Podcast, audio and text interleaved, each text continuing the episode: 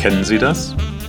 Sie führen mit einem Kollegen, einem Mitarbeiter oder Ihrem Chef ein ganz normales Gespräch. Alles verläuft sehr harmonisch, bis Ihr Gesprächspartner plötzlich wie ausgewechselt erscheint. Seine Gesichtsfarbe schwankt ins Rötliche, die Stimme bebt und wird lauter und inhaltlich machen seine Aussagen für Sie plötzlich überhaupt keinen Sinn mehr. Was ist da passiert? Robert Dilz ein Berater, Autor und Vordenker im Bereich NLP ist genau dieser Frage auf den Grund gegangen und hat ein Modell der logischen Ebenen entwickelt, warum Menschen so handeln, wie sie handeln.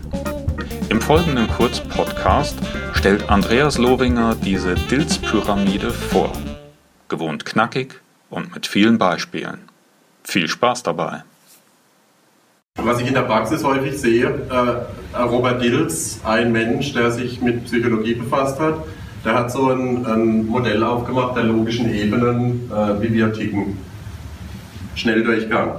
Äh, wir sind in einem bestimmten Kontext, also wenn ich zu Hause mit meinen Kindern bin, werde ich mich anders verhalten als in der Firma. Also ein Kontext ist was, was von außen kommt, extern, äh, ist sichtbar. Mein Verhalten, wie verhalte ich mich jetzt hier, ist sichtbar für jemand von außen. Diese Pyramide ist so aufgebaut, dass die darüberliegende Schicht immer begrenzt, was unten dran passieren kann. Also über dem Verhalten stehen die Fähigkeiten. Wenn ich, da über, wenn ich nicht Fahrrad fahren kann, dann werde ich nicht Rad fahren können. Da haut es mich hin. Ähm, also Fähigkeiten. Über den Fähigkeiten stehen Werte und Prinzipien und Glaubenssätze. Also wenn ich der Ansicht bin, ich werde niemals Snowboard fahren können, das ist so ein Glaubenssatz von mir, dann werde ich es auch nicht lernen, also werde ich nie Snowboard fahren. Darüber ist die Persönlichkeit, ich bin ein Softwareentwickler und deshalb habe ich diese Glaubenssätze. Und darüber gibt es die Zugehörigkeit. Da kann man auch dann äh, Spiritualität, Religion reinpacken, je nachdem, in welchem Kontext man unterwegs ist. All, also die Softwareentwickler sind so. Ich bin ein Softwareentwickler, also glaube ich, dass dies und jenes so sein soll. Das ist mal der grundsätzliche Aufbau äh, dieser Pyramide. Und wo häufig die Musik spielt, das war gerade in unserem Gespräch mit diesem Mensch, der verhält sich so und so und es ist eigentlich nicht wirklich nachvollziehbar. Da gibt es auch im Agilen den Spruch Five times why, also fünfmal nachfragen, warum ist denn das so? Und dann landet man irgendwann auf dieser Ebene.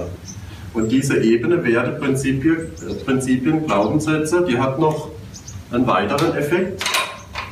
Hier entstehen Emotionen. Emotionen sind was ganz Tolles.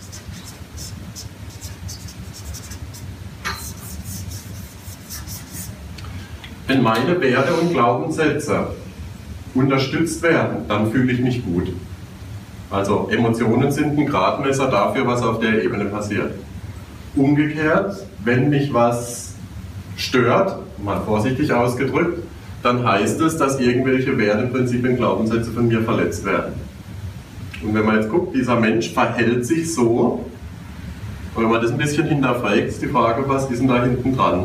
Der hat vielleicht Angst vor irgendwas dass er seine Position verliert. Oder, oder, oder, oder, oder. Emotionen für mich immer super. Das heißt nämlich, dass hier was passiert. Und hier spielt eigentlich die Musik, nicht da unten. Wenn das hier geklärt ist, dann ist unten dran alles operative Details. In dem Zusammenhang erschreckend, ähm, Gallup Engagement Index, also das ist ein, ein Personalberatungsunternehmen, die untersuchen die Motivation von Angestellten weltweit. Ich mache es jetzt echt in Fast Forward. Ähm, in unterschiedlichen Ländern. In Deutschland ähm, haben wir über die Jahre hinweg äh, ziemlich gleichbleibend. Die Rate von 2014 war es, 15 Prozent äh, der Angestellten sind auf dem Zustand Sabotage. Die arbeiten gegen das eigene Unternehmen. 15 Prozent. 70 Prozent machen Dienst nach Vorschrift. Bleiben 15 Prozent der Leute, die tatsächlich motiviert sind. Und das hat für mich was mit dem Führungsstil zu tun. Also da werden Werteprinzipien verletzt und die Leute reagieren dann eben mit Dienst nach Vorschrift. Also wenn man, wenn man so mal vor ein paar Jahren in Japan nimmt, da war tatsächlich Persönlichkeit, ich bin ein Toyota. Also da, da hat es schon was Religiöses. Äh, es ist also schon, schon was sehr Starkes, diese Zugehörigkeit, geht schon in Richtung Religion. Diese Podcast-Folge gibt es auch zum Nachlesen in meinem Blog oder als Video auf YouTube. folgen Sie einfach den Links unten in den Show Notes. Und wenn es Ihnen gefallen hat, dann abonnieren Sie diesen Podcast doch, um auch in Zukunft regelmäßig über neue Folgen informiert zu werden. Wenn Sie schon mehrere Folgen aus der Business Chirurgie gehört haben und Ihnen alle gefallen, dann freue ich mich über Ihre 5-Sterne-Bewertung bei iTunes. Ich sage danke und bis nächste Woche, Ihr Frank Lange.